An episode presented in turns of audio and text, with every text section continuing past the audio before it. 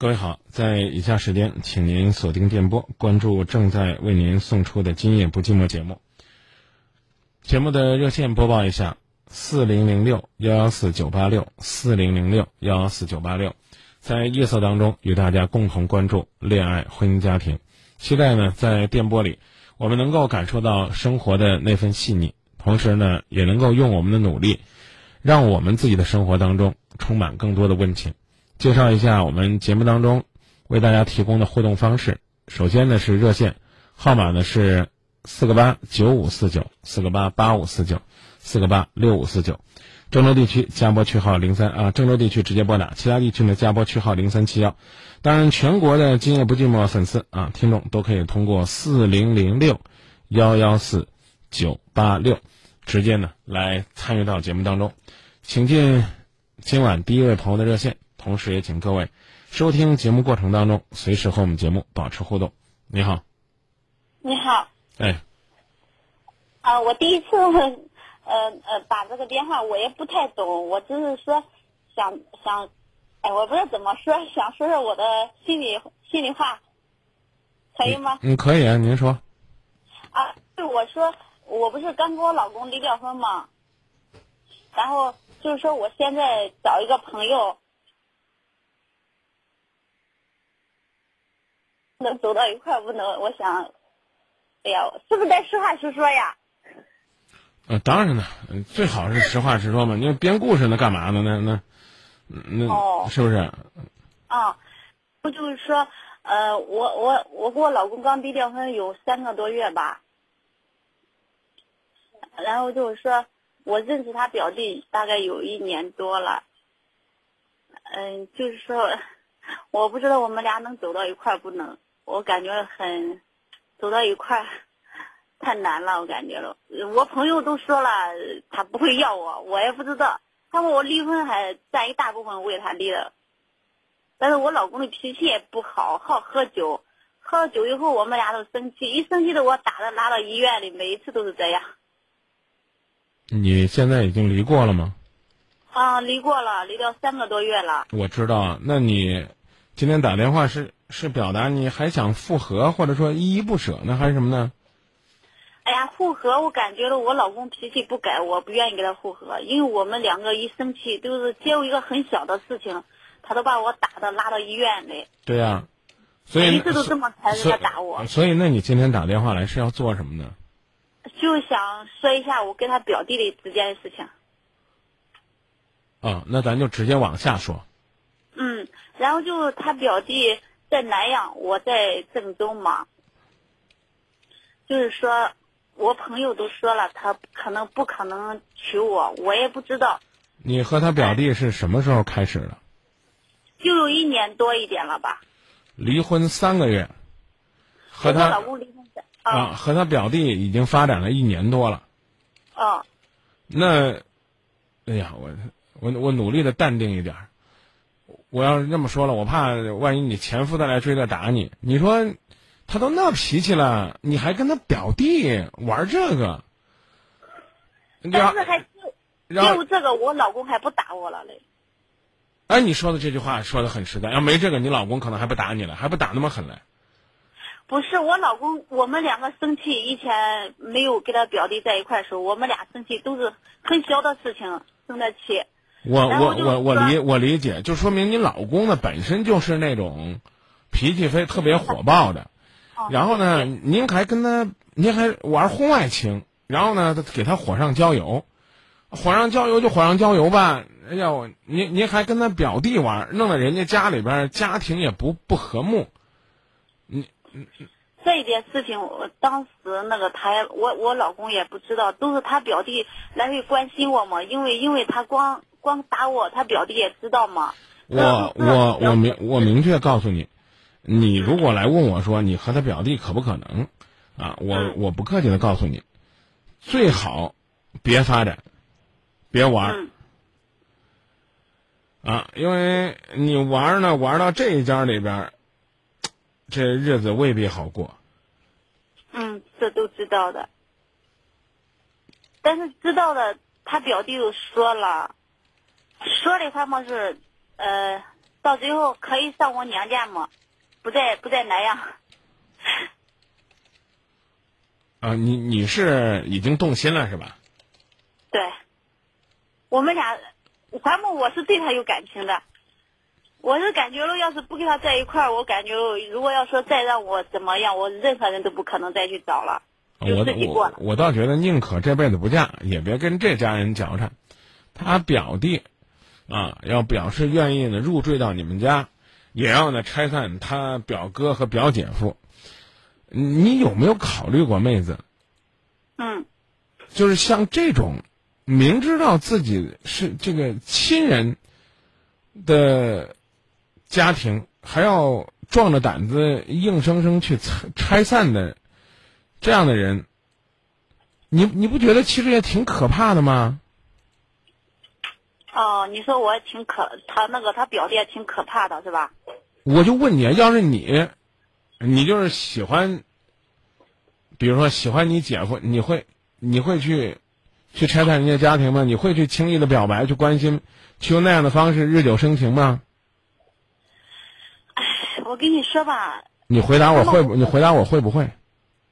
但是我肯定也不会呀，但是不会，但是就是说，我跟我老公，我已经我已经跟你讲明白了，你刚说了让说心里话，我这我说的就是心里话，你被你老公打，遭遇家庭暴力，看似值得同情，但是呢，你和你们的这个表弟玩婚外情。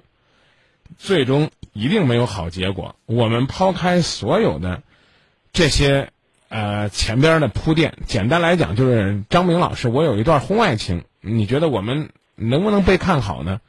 真心话，不被看好啊。嗯，是吧？然后就是说，哎呦，我现在反正我我感觉我现在如果说。我感觉我现在就真的离不开他表弟啊！那你去，因为今夜不寂寞节目没有强制力。嗯啊，我要我要是我就说嘛，我我要离不开他，其实我有时间好好就是想过要放弃，但是一旦说放弃了，我可难受的呢，连饭都吃不住的。最好是 最好是难受一段时间，最好是难受一段时间，然后。呃，开始自己的新生活，啊，你要受不了呢，那你就试试看看呢，将来，反正我我我由衷的祝愿你吧，将来不难受，但这种可能性挺小的。嗯，但是他说的是，他现在在南阳嘛，在南阳工作，也不在郑州。他说到明年，然后，哎呀，怎么说，我也不知道怎么说了。没事，你就信他的吧，别信我。不是信他的哈。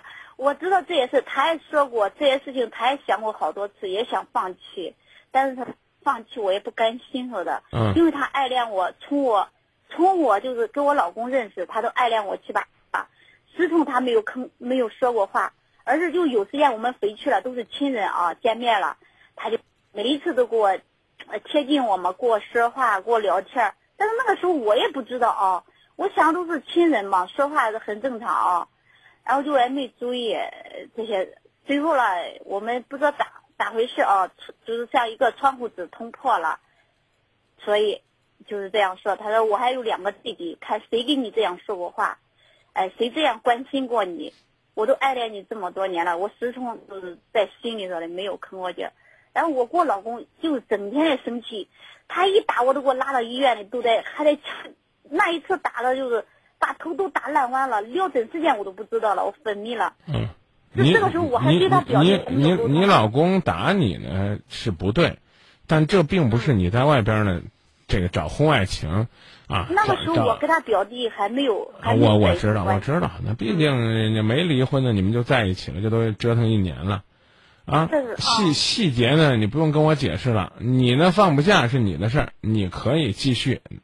你只要不怕栽跟头，不怕倒霉，我刚已经提醒你了。你说我再提醒多了也不合适了。哎，我就问是不怕倒霉，就是意思是我老公会找事还是他表弟不要？你跟他表弟十有八九过不到好上去。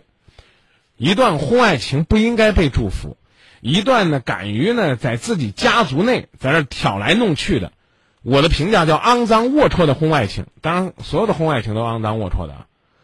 嗯嗯啊，肮脏龌龊、无底线的婚外情，更不应该被祝福。这就是我的观点。嗯啊，你说张明，你说的我接受不了，不好意思，我只是表达我的观点，既不针对你人，啊，也不针对你的你你该说我说。说了，就这样，我不看好。你说，你假如说你问我，你说，哎，张老师，我想跟他继续往前走，我们想结婚，你投支持票还是投反对票？我明确告诉你，我投反对票。这这听得够明白了吧？嗯嗯嗯。哦，啊，你不要绑架我，非要让我投支持票，这没意思。你说，哎呀，我感觉可好，你感觉好是你的事儿，啊，你决定是你的事儿，不管我投什么票，你都可以做你自己想做的决定。但是你如果说给我这个资格，说张明，你帮我投一票，那我明确告诉你，我投的是反对票，我丝毫都不看好。哦，哦，现在可能是咋说呢？人家说，别说人家说说，说完就够了，咱俩不不不不再讨论人家说了。我不知道说什么了。你说的我也会记下，记在心里，嗯，然。后，啊、也会那个什么，在、会听会听会那个啥，你说的话我会 在心里好好想一下。真的，我就这我这这对我来讲就已经很欣慰了，就是我的话你能想一想，对我来讲就很欣慰了。就说到这儿吧，嗯，那好，谢谢张敏老师。再见。嗯，再见。热线号码再来播报一下：四零零六幺幺四九八六，四零零六幺幺四九八六。节目当中呢，和大家共同关注恋爱婚姻家庭。朋友们呢，发表了很多的观点，概括起来就是，在情感的世界里边，自己啊，从一个受伤者，不要呢变成一个施害者，而且最重要的，害的还是自己。您好，喂，你好，啊，嗯、您这个声音听着远远的、空空的，请您调整一下您电话，免提关、免提关掉，耳机呃拔掉，拿电话交流，谢谢。我刚在家里边儿就是出来了，我就一方面在家里接电话，然后我现在在楼栋里边儿，啊，您要戴耳机了，把耳机拔了。啊啊，我现在拔了，刚拔的，嗯现在可以了吗？您说吧。呃，我是这样的，我这个状况就是比较严重，不知道能不能帮助我，就是，呃，我我知道，我想我 我知道我们不可能了，但是我只想往外带，我就啊是、，当然我再提醒我我我再提醒一下，不管您拔没有拔耳机，请您不要对着电话清嗓子，这对听节目的人很不礼貌，也很不舒服。谢谢您的理解。我现在有点紧张，因为第一次拨打这个电话，对。紧张也把电话当成一个朋友，想咳嗽的时候背过身去。好的，好的，谢谢，谢谢谢老师。嗯，二零一二年的时候，我在那个超市搭讪他的，呃，但是这个一四年吧，有两年了，我们一直没有这个确立关系。一二年在超市搭讪的时候，他是上大二了，上大二时候认识他的，他那个时候在超市嘛，就是打工，然后我们就这样就是认识了，然后就来往。但是认识他之前呢，我就有一个不良的习惯，就是这个找小姐。呃，我说话的时候你可以打断我，就是我可以回答你的问题，就是我就这个找小姐的习惯。但是之后呢，我也告诉他了，我就有这个习惯。然后刚开始吧，他就说：“你为什么要找小姐啊？如果你想需要，你可我可以给你啊。”当时呢，我他说的话我特别感动，知道吧？我就是把他当做就是最纯真的朋友来看待，就是没有，就是没有对他有什么想法之类的。认识这么长时间了，我就是没有牵过他手，没有抱过他。嗯，他也那那，那那他怎么会有那样的话呢？因为他对我有好感嘛，因为他向我表白过，我知道啊过我没有他他怎么、啊他怎么会说说你为什么要找小姐可以找他？这是在哦什么样的状态下讲出这样话呢？他发现你找呃小姐了，不，我告诉他，我这个人就是这样，就是那个傻吧，就是我找一下来，我还告诉他不是傻哦，基本上属于属于是不要鼻子那种。啊，对，你知道吗？我每次找我就告诉他，而且吧，他是那个他是在新乡的，他家是新乡的，你不要讲人家，你不要讲人家在哪儿了，因为这种啊这种这种事儿实实在在的，不要伤害到人家。好的，啊，，具体的人和事儿、地点都不用讲，行，好的，好的。抓紧时间嗯说，抓紧时间说说今天你要问什么就行了。我就说我就是我，我是放不下他，真的，我我我就是我只能记得两个号码，就是不看联系方式，一个是我妈的，一个就是他的，他的号我永远忘不了，我就是就特别就是就是我不知道我算不算爱吧对他，但是我就想就是就是很纯洁那种关系，我不想就是对他发生是什么，嗯。我我觉得我们如果恋爱的话，最好别恋爱。最好别恋爱。对，那那我就恋放不下，他是怎么回事呢？放不下，可能是因为你内心深处的占有欲，你根本就你根本就不爱他。不爱他对，因为你只是想和他保持那种很纯很纯的关系。哦，对对对，嗯是这样的，嗯呃，即便是想和他保持很纯很纯的关系，还总是呢没事儿呢从这个厕所里边拿出来一张擦了大便的纸，然后呢捧到这个女孩子的餐桌前边，这就是你每次在做的事儿。你找小姐跟她有什么关系？你和那个小姐的快感跟她有什么关系？你对自己肉体的放纵跟这样一个你希望很纯很纯的姑娘有什么关系？其实我刚说了，赤裸裸的不要脸加试探，就是哎，人家女孩子说了，说呀，这个你找小姐干嘛？你要有需要，我可以给你呀。呃，你可以理解为是一种仗义，啊、也可以理解为这个女孩子呢对你有好感，主动跟你表白。但无论是什么，我觉得你都没没必要跟这个女孩子发展成为恋人，因为我不觉得哪个贤妻良母能够呢心甘情愿的去嫁给一个以找小姐为荣，以分享找小姐的感觉为快感的男人。也许就像你讲那样的，做个朋友，拿你当个笑话啊。有你呢，生活呢多点谈资；没你呢，日子还能继续。这这这没问题啊，这挺正常的。但我我这样，我给你举一个例子吧，说多了也没意思。咱咱咱换位思考，这是一个最简单的生活的智慧，好不好？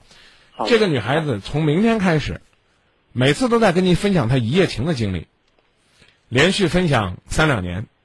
我问你，你还有兴趣娶她、接收她，成为你家里边儿那个温柔、纯洁、单纯、贤惠的，上得厅堂、下得厨房、相夫教子、孝顺公婆、勤俭持家、贤内助的妻子吗？你还有这个决心和愿望吗？肯定是没有的。那请你离这个女孩子远点儿，因为你过去了，将来这笔账迟早也是要翻出来的，何必呢？让一辈子你都在这个女人面前抬不起头，哪天你不再做浪子了，你找一个女孩子，好好的结婚，啊，做个为家守守守忠诚、有责任的男人，挺好的。你都已经把自己在他面前糟蹋成那了，那那那他他为他为什么不在意你那样的对感情的放纵？因为你不是他的，他也不是你的，他没必要跟你较劲。好多人就跟张明提过说：“哎，张明你怎么在节目里边那么较劲？”这三个字太投入，我总希望我能帮到你。其实随你便儿，你此刻你继续找，你只要能找得着，找得着，说明你们那个城市呢，这种藏污纳垢的行业有生存的空间。说明你们那儿呢抓这事儿的相关部门不给力，也可能呢你这次去呢你就让人给逮着了，啊，搞不好呢又是罚呢，又是又又又是处理呢，各种各样，哎，这个事儿咱不讨论了。我的意思就这，这个他只要爱你，这事儿他就接受不了。就像你说那样，啊你只要呢有一天喜欢他，你就不会接受他每次都跟你炫耀他的一夜情呀。我刚才讲，我上次讲那个找那个男人有多么龙精虎猛，哎呦有有多么强壮，哎呦我这我这次找这个有。就是很帅，甚至他每一次都和你联系在一起，你知道吗？我真的挺在意你的。我这次找的就是找那个外形轮廓挺像你的。哎，这次我去酒吧里面搭讪呢，我什么都没找，我就找了一个跟你穿的那个衣服啊一个调调的，都豹纹的。我觉得，哎，你今天穿这挺性感的，所以我晚上去一夜情，我一定要找一个这样的。他和你之间是真的很纯洁，你们两个谈天说地，甚至是勾着肩膀去喝酒，你们俩就是没上过床，没发生过关系。你俩再纯洁，对待人生的态度不纯洁，这种人你能娶回家吗？同理可推，我认为这个女孩子会只要，只要不是脑子进水了，只要是思维正常的，她可能可能都会对你成为她丈夫，在思想上有足够的排斥。因为她之前跟我说过一句话，他说：“只有我能改变你了，除非你和我结婚。”他这样说跟我说过，我特别感动。但依依依然是这样的，就是你俩要想试一试呢，也不排除，就是浪子遇剩女。我常常说这叫渣男哦啊，怎么叫渣男呢？就是就是各种毛病都有啊，玩世不恭啊啊，对感情就这种态度啊啊，在别人眼里边就是渣子，起码呢不是钻石啊。好了，那遇到一个剩女，说不定这剩女真的能温暖他。啊，因为他犯错误，他不在乎啊，他一次一次温暖，一次一次温暖，也许能够成就一个千古佳话。但我刚才已经告诉你了，我就不说考虑这女孩子的感受，你也累，她也累。哪天她心情不好了，她就跟你说，你的种种劣迹搬出来，哪个女人能忍受？只有我，你还不感恩我？她如果经常用这样的嘴脸，你能受得了吗？不能。啊，我我我由衷的希望你能被他拯救。说句难听点儿的，你起码不去祸害别人了吧？嗯，我我没有祸害过别人，我只是找过小姐，我不知道我正常不正常。找小姐也祸害别人了吗？啊，你觉得你拿钱你就不祸害了吗？起码我觉得你你不会把这件事儿回去跟你爹跟你妈说吧？呃，我妈知道啊，你妈很支持吗？觉得自己儿子很强很棒是吧？因为我被就是抓住过之后，他就知道了。然后我知道你妈什么态度吗？我就问很支持吗？他说你也别就是找特别勤，就是十天半个月找一次就行。我向我我向你妈妈致敬，啊嗯，同时呢，我也真的跟您说，我只能跟您聊在这儿了，因为我实在没有办法让您在我的节目里边传播一个伟大的母亲，啊，呃这个纵容自己孩子十天半个月去找一次，小心呐、哥们儿，经常做这样的事儿，你觉得你擦枪走火，但哪天呢，你的枪要折了，那不是你妈哭，或者说你身边朋友哭的事儿，啊，哦，嗯，起码你还得还得知道，你还有个健康问题要关注呢。每年的十二月一号都是防艾日，别折腾了，玩你的去，那是你的事儿。但是你问我，我就告诉你，在你就是还放荡的时候，别去伤害一个你自以为很纯洁的，他在我眼中纯不纯，我也我也不多多做评价，是不是啊？你要觉得人家能接纳你，我刚不说了吗？盼望着是一个传奇。你们真的结婚走到一起，哎，我就问你，你俩要婚了，你还在外边找不着？你说实话。其实我特别就是想嫁给他这样一种女人，因为她你直接告诉我，咱别兜圈子，啊就是你都已经都习惯成这了啊，频率比你娘说的还频繁啊！你有困难。你娘说十天一次，你那个你可能呢就得得十天得两回。你如果娶了她，你还会找不？有困难，有困难不敢说。啊？那换句话说，就是很有可能还会是吧？嗯，啊，那那你那你就盼望着，盼望着哪天呢，这个好好的把你再抓起来收拾收拾，能把你收拾改，要不然的话呢，你就盼着呢你的女人能一直纵容你，好不好？嗯，啊，那那不再聊了吧？那好，啊，就就这么说谢谢你。啊，嗯、再见啊。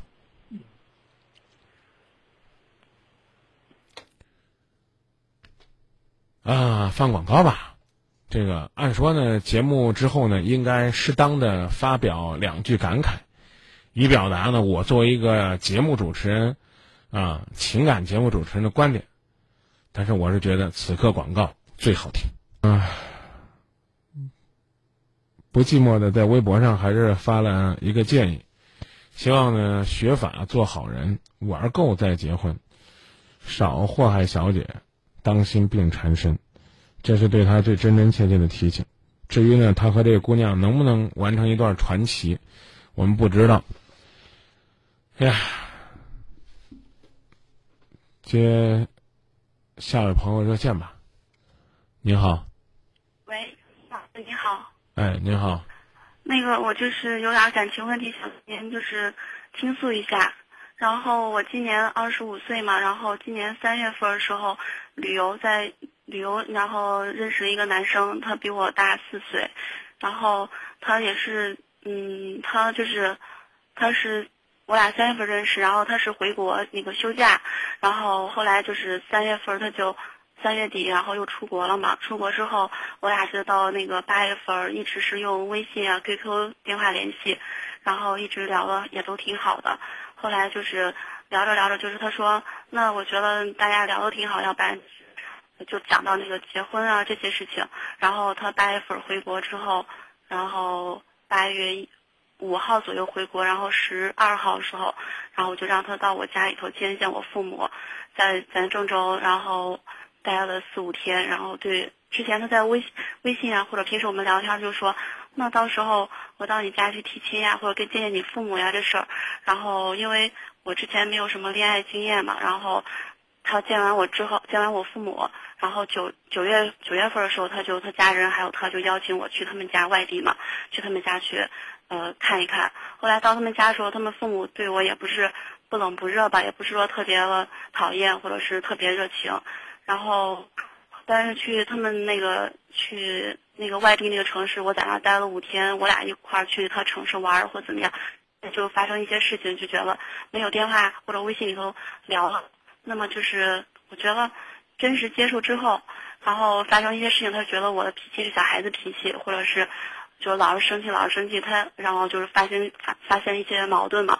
后来就是后来因为那一就是说那一些事情时候，他就我就带着气回郑州了嘛，然后我就说那好吧，那那我不在你家我就走了。然后回来之后。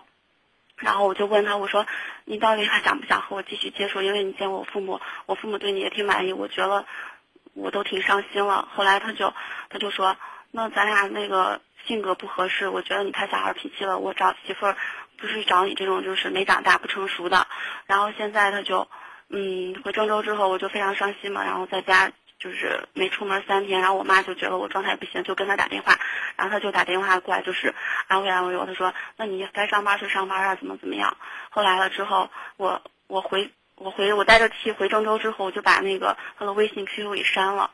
删了之后，后来他说他就把我微信加上去，然后我说：“那咱俩就你觉得咱俩不合适，那就没必要耽误了。”我说：“你该找你找。”然后我说我不想看到的话，我也就不会再想了，我就把他微信删了。后来他又加上来之后，联系了我一次之后，我没有回他微信，之后现在就没联系了。然后我就想问一下，我就觉得这个人，我我现在，我就有时候想到会觉得挺挺难难受了。然后我说实话，我是挺喜欢他。后来我就想着，然后我就自己说我他对我又不不好，而而且外地了，我说那那算了，自己需要清醒。清醒出来，然后但是有时候还是会想一想，就觉得还是没有放，我觉得心里比较难受。我就想来问一下张明老师，我要不要再联系？从此之后，我就我俩谁都不认识谁了，不联系了。你联系他做嘛？嗯？你联系他干什么？我我想有时候嗯 正常情况就是我清醒的时候，我就对自己说，我说那没没必要联系了。然后但是 女生的这个心心里可能有时候还会。就是那一刻间还想着是放不下或舍不得呀，但是我也会对自己说，这这个男的不行，他根本不是值得你托付的那种人。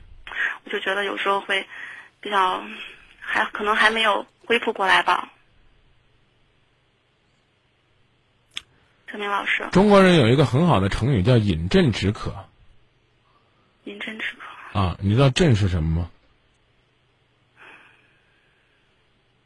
鸩呢，其实其实就是毒酒。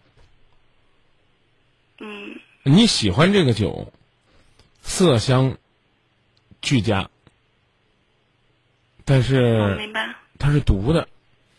你喜欢它没错，但你爱的不是他内心的那份本真，以及他对你那种贴心呵护。你喜欢的可能只是大家哎很偶然相遇的那种感觉。你们一共认识多久了？嗯，三月份就是二月底认识的，就三月份到现在。啊，好，别急了。一共见过几次面？就旅游认识的，见我俩就一起报旅行团，然后玩的就是就是朋友，就是说还是结伴一起就一天，然后后来就微信联系着。后来他就八月十几号到我家这边，然后，然后我去他家差不多就是十天吧。嗯，我就说你们一共一共认识，一共交往有多少天？一共多少天？就联系着是从三月到，就是说现在是九月我问的是见面的次数，是不好意思说，觉得太少了啊。然后十几天的时间，就要把自己的一生托付给一个你根本就不怎么了解的人。前之前我俩就是这几个月微信啊，还是电话、QQ 联系，就是说让我感觉到他非常的真实啊，或者怎么样。但是见完面之后，我我觉得他对我就是不是不像微信里那个样子。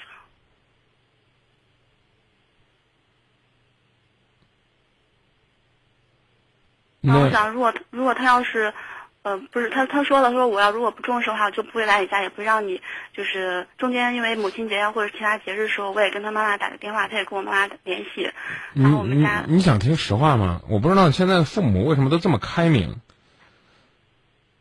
就是因为我特别奇怪的是，你居然会让他到你家里边来，倒不是说他重视你就到你家里边来。现在的女孩子对来家里边这个事儿就就看得这么淡吗？我真的要说一句可能对女孩子不尊重的话，怪不得现在失联的女孩子这么多呢。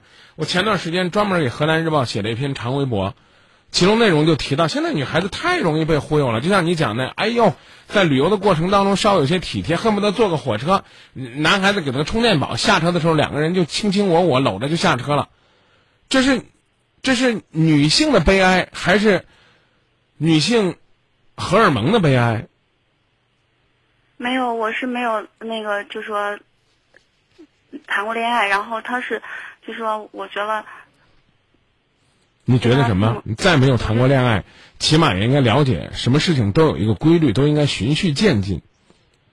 从时间上来讲是五个月了，但一共呢同游了那么一次，然后中间呢就这样啊，甚至不客气的讲，你胆儿还挺肥的，你跑人家城市玩个十天八天的，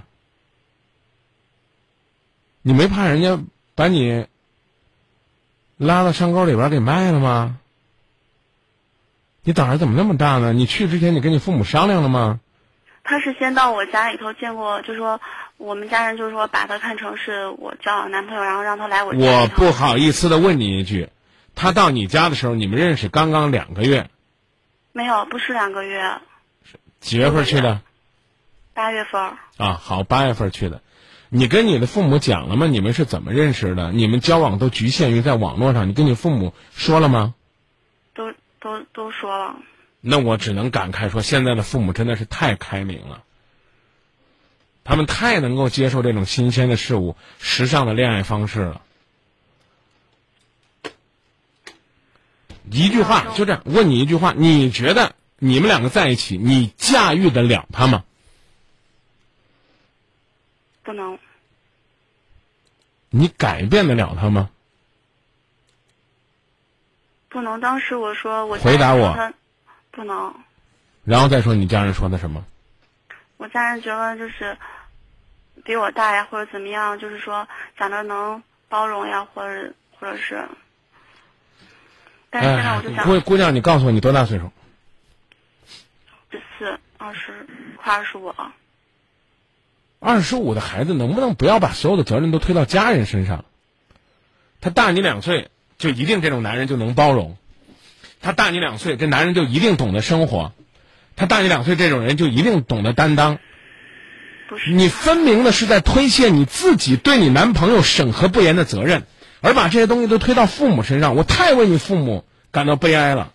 我的话可能有点过分，姑娘，我就不相信你告诉你的父母，你俩呢就是那么搭讪着啊，草草的认识，然后同游五天之后微信联络，你父母就同意这个男的到你家里来，来了之后就对这个男孩子整体印象那么好。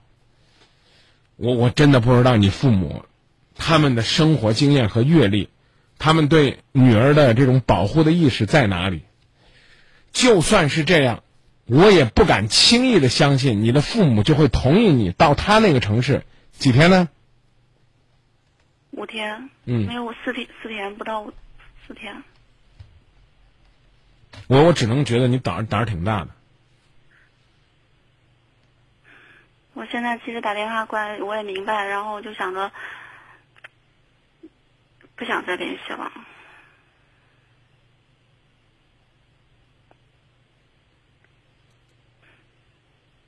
你知道他回国之后他会做什么吗？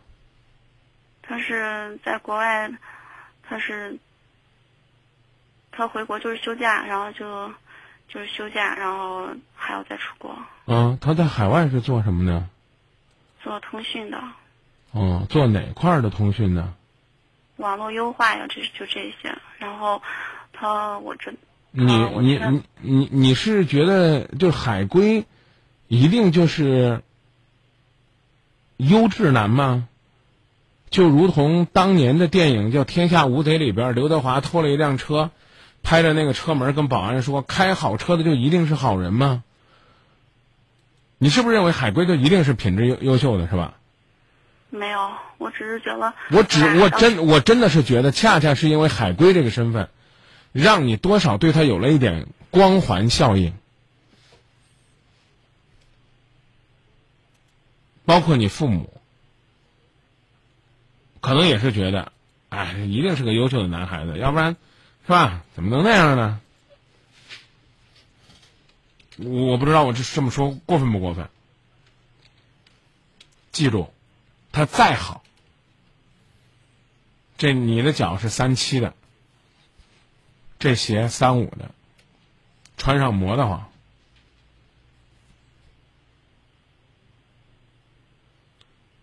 懂了吗？明白了，明白了。更何况，还不一定就是一双水晶鞋，一双你喜欢的品牌鞋，有可能是山寨的。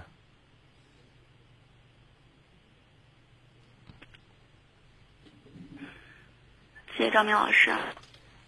所以，理智不占上风的时候，就问问自己，为什么不能把理智找回来？让你的理智在你做出重大判断的时候，找到它适合的位置吧。我们也没有别的要求，我们就觉得让理智多站出来一会儿，总不是坏事儿。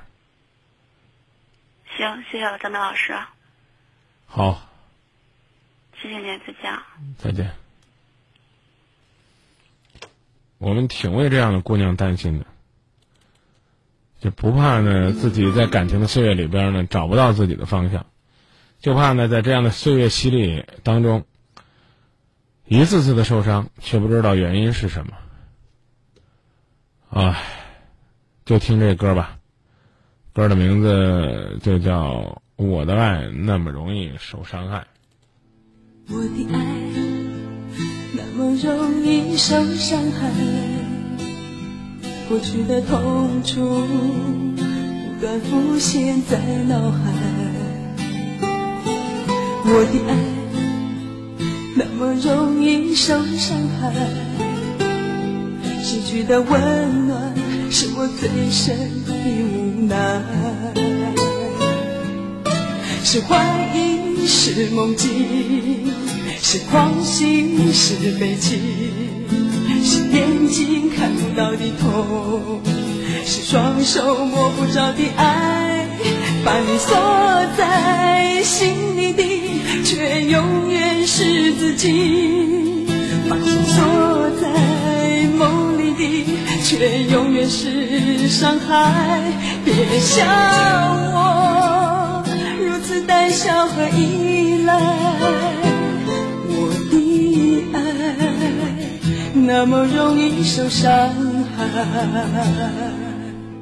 我的爱那么容易受伤害，过去的痛楚不断浮现在脑海，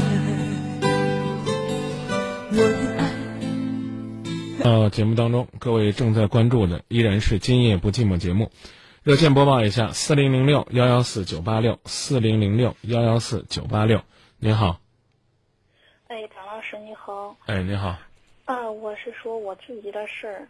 我老公是去年国庆节的时候出轨了，出轨我发现以后，嗯，我当时发现以后，我我都接受不了，给他嗯那个啥，吵架，他他那个啥，给他家人打了电话，啊，因为他回家了嘛，他回老家他不来，这然后这有半年多他就没回来，他就他回来了以后他就。那个啥了，他就他就搬出去住了，没回来，没回来以后，然后这中间我我身体一直不好，心情抑郁，吃过好多药。后来半年以后，我认识一个男的，认识一个男的，这个男的我跟他接触了一个多月以后，我觉得他不行，我就跟他分手，就不再理他，不再理他，他一直纠缠，纠缠纠缠，然后我我就没理他。然后这都到二三月份的时候，嗯，导播提嗯提醒您，这个能用普通话的话尽量说普通话。刚才导播说您普通话说的挺好的，也不太哦，那行，就是嗯。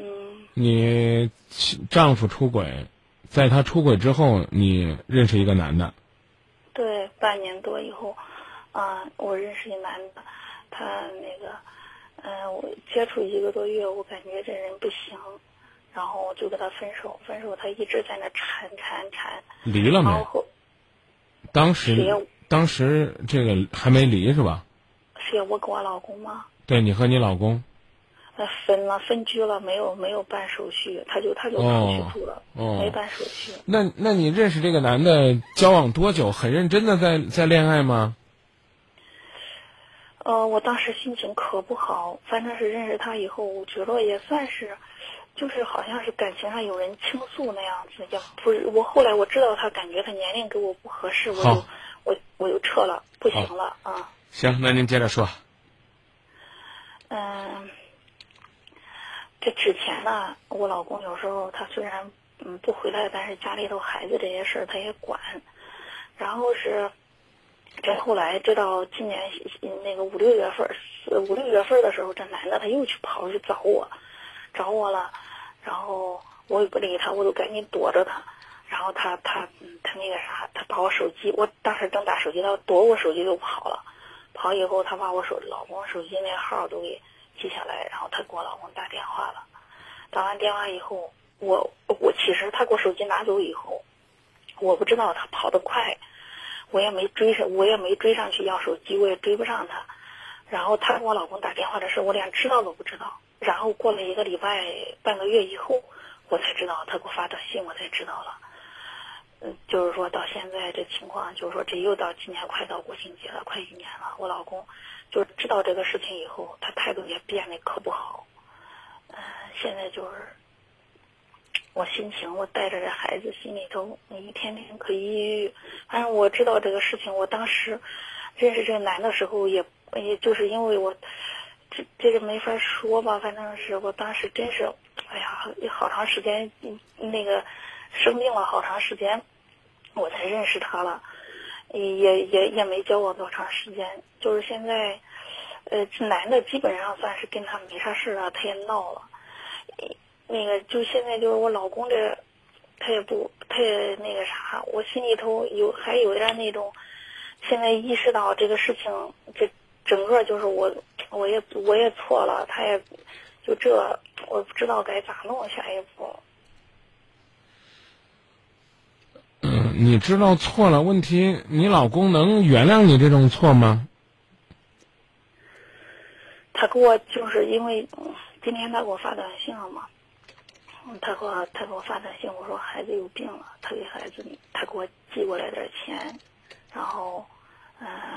我说我说不够，他说，呃不不不管了，他说以后不行就离，然后我也我没吭声，我说我我我就表达短信上表达我我这将近一年时间生不如死，就这种感觉嘛，说了一下，然后他说都是你自己找的，我说我说我的灾难是你给我造成的，我说要是你要不给我们娘仨扔到那儿就走。不管我说，我也在这过程当中，我也做了好大努力，我也去单位请你，我也没闹。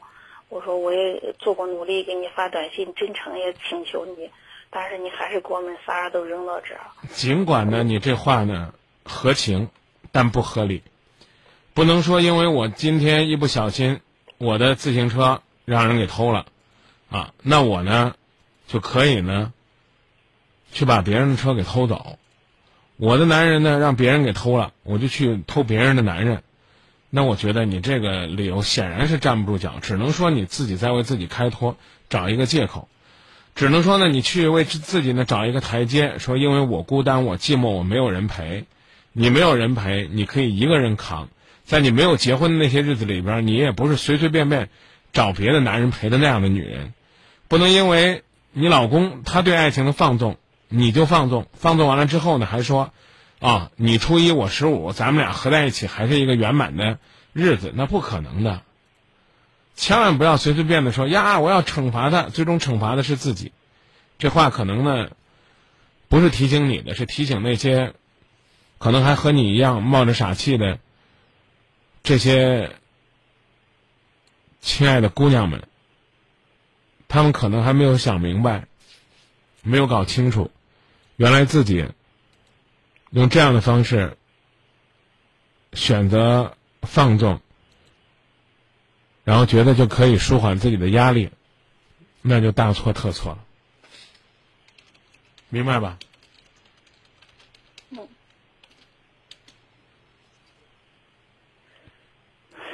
我个人是觉得，少找借口，少找理由。两个人都是应该首先坦诚的面对自己的错误。那照你这么说呢？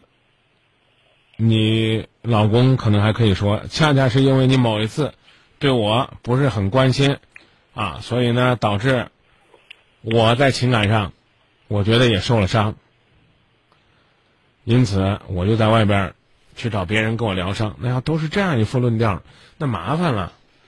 我们常常说婚姻就像一架车，不但会开还得会修。你们这是干嘛呢？车一坏就到外边去偷零件。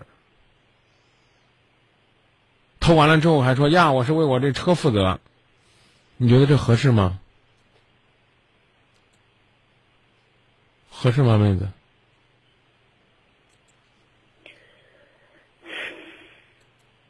合适不合适？知道知道错啊，所以你切切的不能错了，还给自己找各种各样的让人觉得不舒服的借口，那就麻烦了。我讲这意思，你明白了吧？明白。唯一的两个人在一起还能继续往前走的可能性，就是我刚说了，两个人都意识到自己的错误，而且愿意面对自己的错误，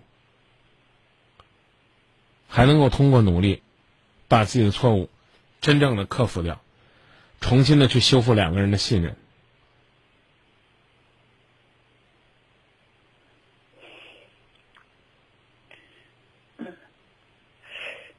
那这接下来，接下来就是先做好人，做好媳妇儿，然后慢慢的修复信任。这是要过，当然更简单的是，你走你的，我走我的，咱俩谁也别这么猜疑着，这么记恨着继续过下去了，这这也行，也是一种过法。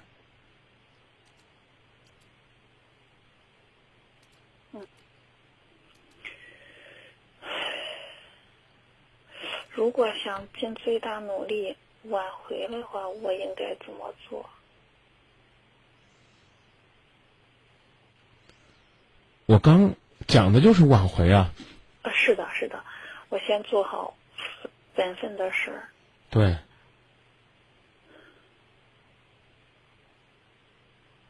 做好自己做妻子的本分，认识到自己的错误，两个人呢，尽可能不再谈这个事儿。想办法找个机会，哪怕是借孩子的口，两个人在一块儿聚一聚，彼此去商谈一下，看看还有没有可能性。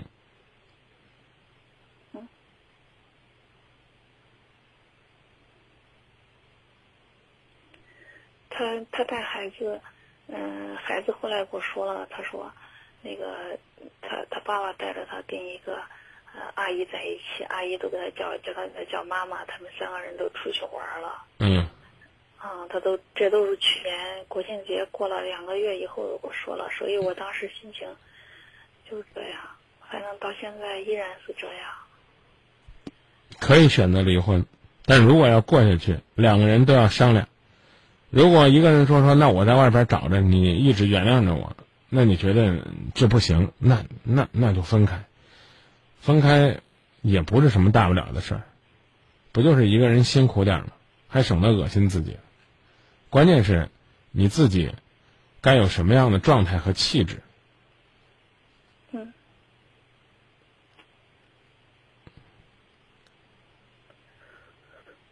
我知道。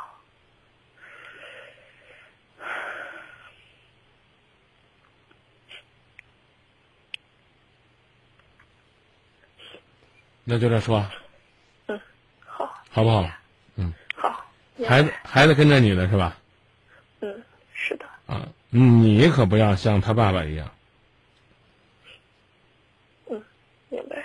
让他哪天也说我妈也领个男的，让我跟他一块儿出去玩儿，叫他什么什么，那这个孩子就太混乱了。起码得有一个人，得有一个人，能让我们看到这个家还有希望，好不好？是是的，是的。孩子起码是咱们的希望吧。嗯。啊，是的。有需要的话再联系，啊。如果你确定自己有抑郁的话，要积极的治疗，这对你的情绪和对孩子的情绪都会有影响，好吧？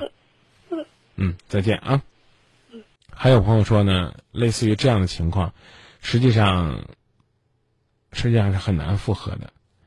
呃，郭家军说，吸取教训吧，怎么着也得学会翻篇儿啊。抓狂的小木说，挺同情这女的，好可怜。但可怜之人是不是也有可恨之处呢？用自己最美好的时光去经营一个男人，却忽略了应该经营自己。好吧。呃，还有呢，我们前面那个呢，好像习惯了跟喜欢的女孩子或者说中意的女孩子去表达自己呢所谓的找小姐的经历。他在微博上也在跟大家讨论，大家也可以呢在微博上跟他互动一下。如果这位朋友说他自己还有好多问题都没说，问题也没有得到解决，那建议您呢去真的需要去看看心理医生。因为当你呢陶醉于这种状态，而且要把这个东西当做炫耀，那其实真的是件挺纠结的事儿。你要找一下这深层次的根源。当然，我更没有办法理解的呢是，您的母亲对您这个事情的宽容，甚至是纵容。那个女孩子呢，好像也在呢期待着用她的一辈子来去拯救你，这让人觉得。其实也挺挺不靠谱的，自己的问题还得自己扛。接热线，您好。喂。喂，您好。哎，你好。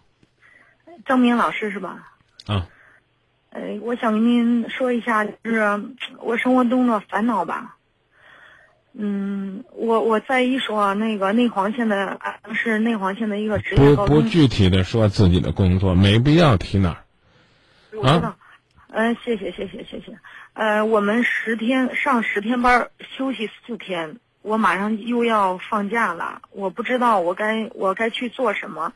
孩子在孩子在老家，但是我和他的爷爷奶奶关系不好。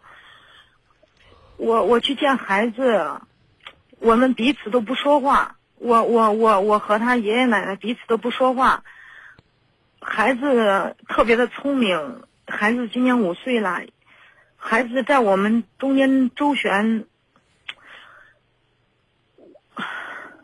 我也不忍心让孩子有这么矛盾的心情，所以，我我既心疼他，我想去看他，又不想让孩子知道我们我和他爷爷奶奶关系不好。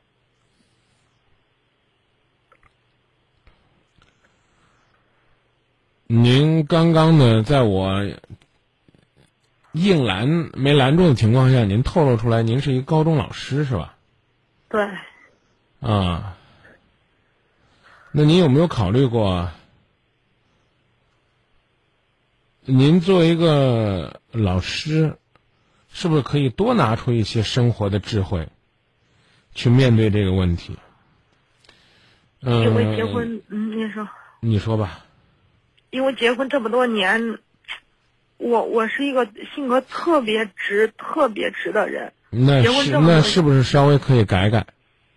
就好像我呢，也是一个性格特别直、特别直的人，但是呢，我这些这几天来呢，我就在努力的思考，努力的改，因为你太直了，你说的话呢，可能别人未必能接受。你我说给你的话呢，你能接受，你身边的人未必能接受。嗯，可能有的时候呢，会一腔热情办成坏事儿。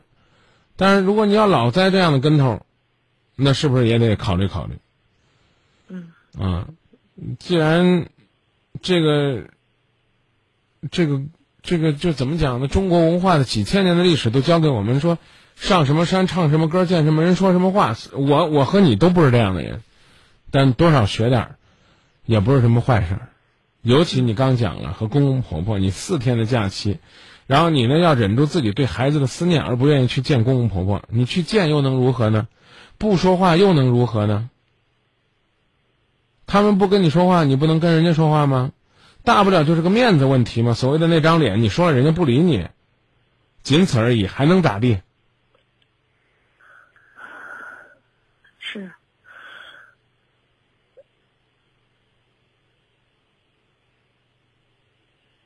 您您觉得我我我打破，因为整个暑假我都没和他和他们说话，因为我觉得这么多年都过来了，彼此什么人什么样的性格都彼此大家都了解，没有必要，对于我来说没有必要说那么多的客套话，您知道吧？并且我也没办法去伪装和装饰自己。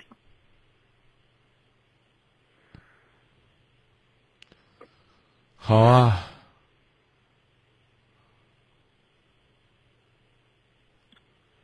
并且加上我老公，他也不，他他不会在我和他妈妈中间周旋，人人家母亲说一个什么，他就直接弯儿我呃一个一个弯儿都不会拐，直接再说到我这儿。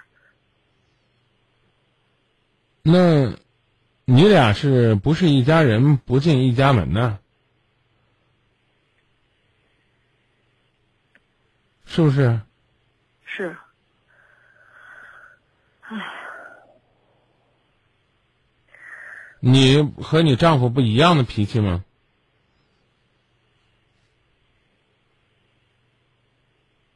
您跟我说说，您所谓的不跟婆婆说话的原因是看不惯他们家里人的生活习惯，啥意思呢？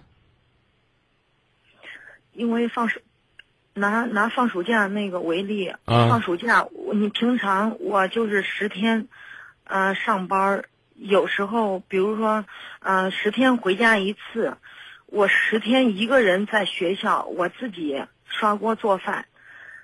放假回家以后，我都觉得，包括放暑假，我应该休息一下了。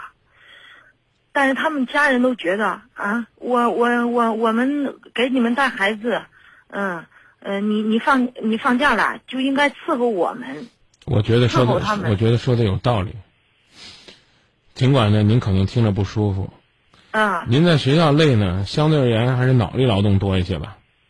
对，伟大导师列宁同志告诉我们，脑力劳动和体力劳动交替进行，其实也是一种很好的休息。当然呢，这这有点呢是绑架你这个为生活去不停的奉献哈。你说我我下完节目，我是不是回家可以做家务？其实我觉得我也挺累的啊。但是一家人一起其乐融融的有什么不好呢？老人家还帮你带着孩子。我昨天跟一个大姐也就说了，老人不帮你带孩子，你是不是也得做家务呢？啊，你在学校上完课了，你回家了，你就不做家务了吗？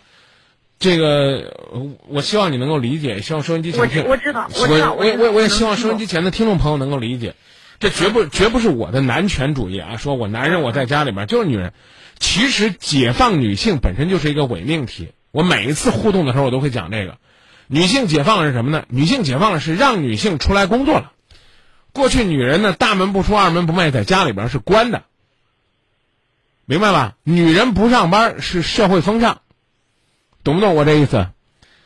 我明白了。后来呢？后后来解放女性呢？您您高中老师，我觉得您应该完全有这个理解能力。这个解放女性其实是把女性从家里边赶出来了。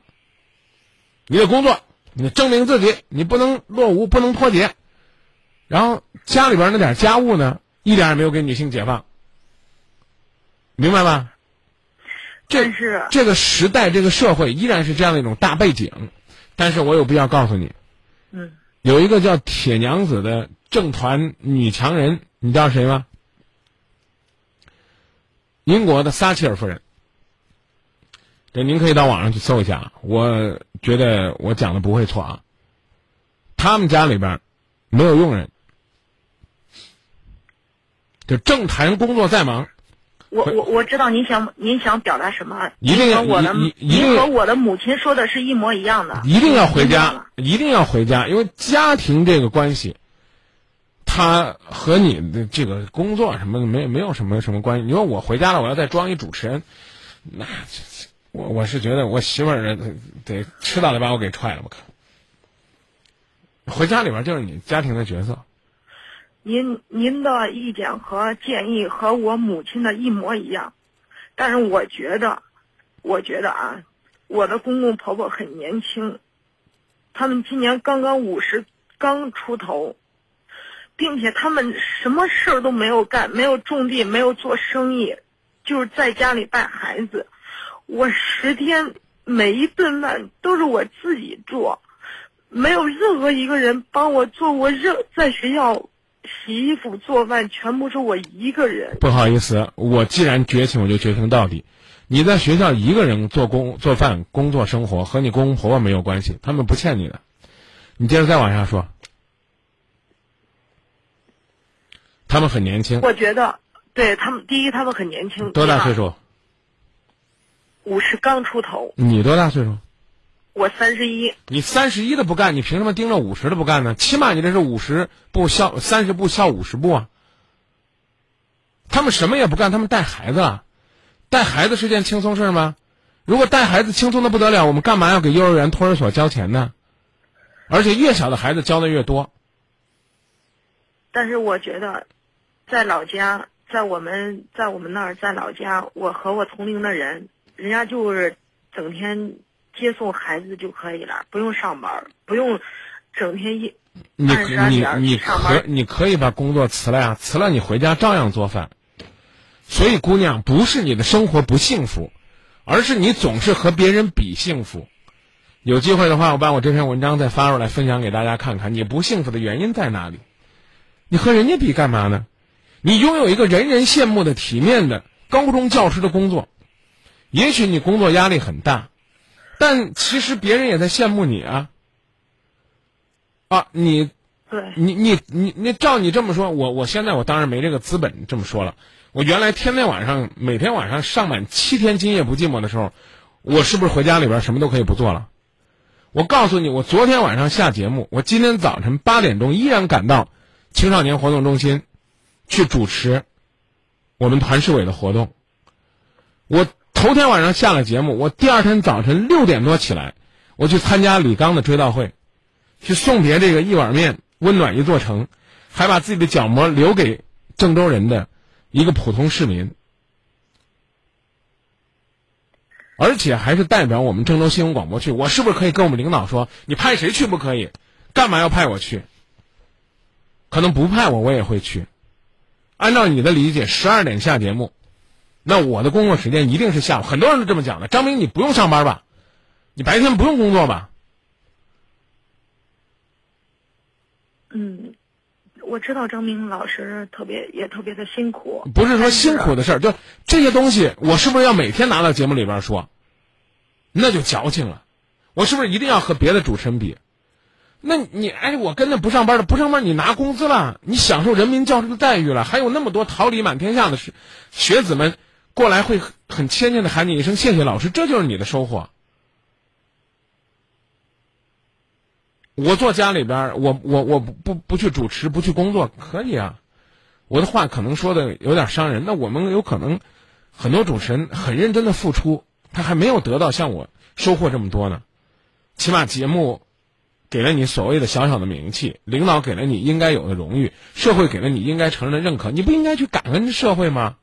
所以我在节目里边常常播的那个包装也有说，我始终觉得感恩广播，感谢听众，你听才有我今夜不寂寞，才有我张明。父母就公公婆婆，他把你老公生下来养大，给你任务完成，任务完成。我们可以狭隘的说，是你嫁到人家家里边替他儿子照顾公婆，我们可以这么说。但是不是我们也可以说，人家生下儿子和你共同生活，任务完成了，帮你带孩子。这话我在今夜不寂寞一年不下一百次说，帮你带孩子，你的福分；不帮你带孩子，你自己领你的本分。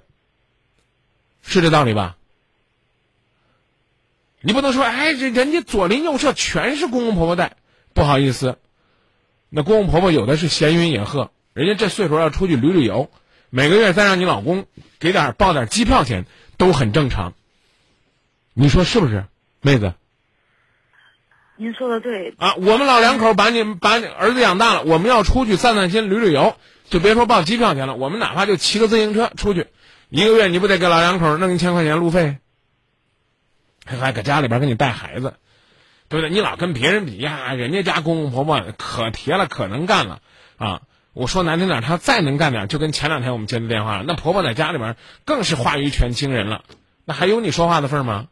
这好歹还敬着你是人民教师呢。而且我刚还说一半，就是啊，您这上十天歇四天，您回家还嫌累呢，那我们天天这这上节目，这这该怎么办呢？我们有个老师，天早早晨凌晨四点多上早班，这也是刚刚这个解放出来，一个星期可能能上五天班六天，啊，关键操这份心呢，你知道，每天早晨半夜就醒了，一看三点了就睡不着了，四点多就上班了，两点醒了也睡不着了。我讲的意思您明白了？你不能就说这个苦，谁不苦？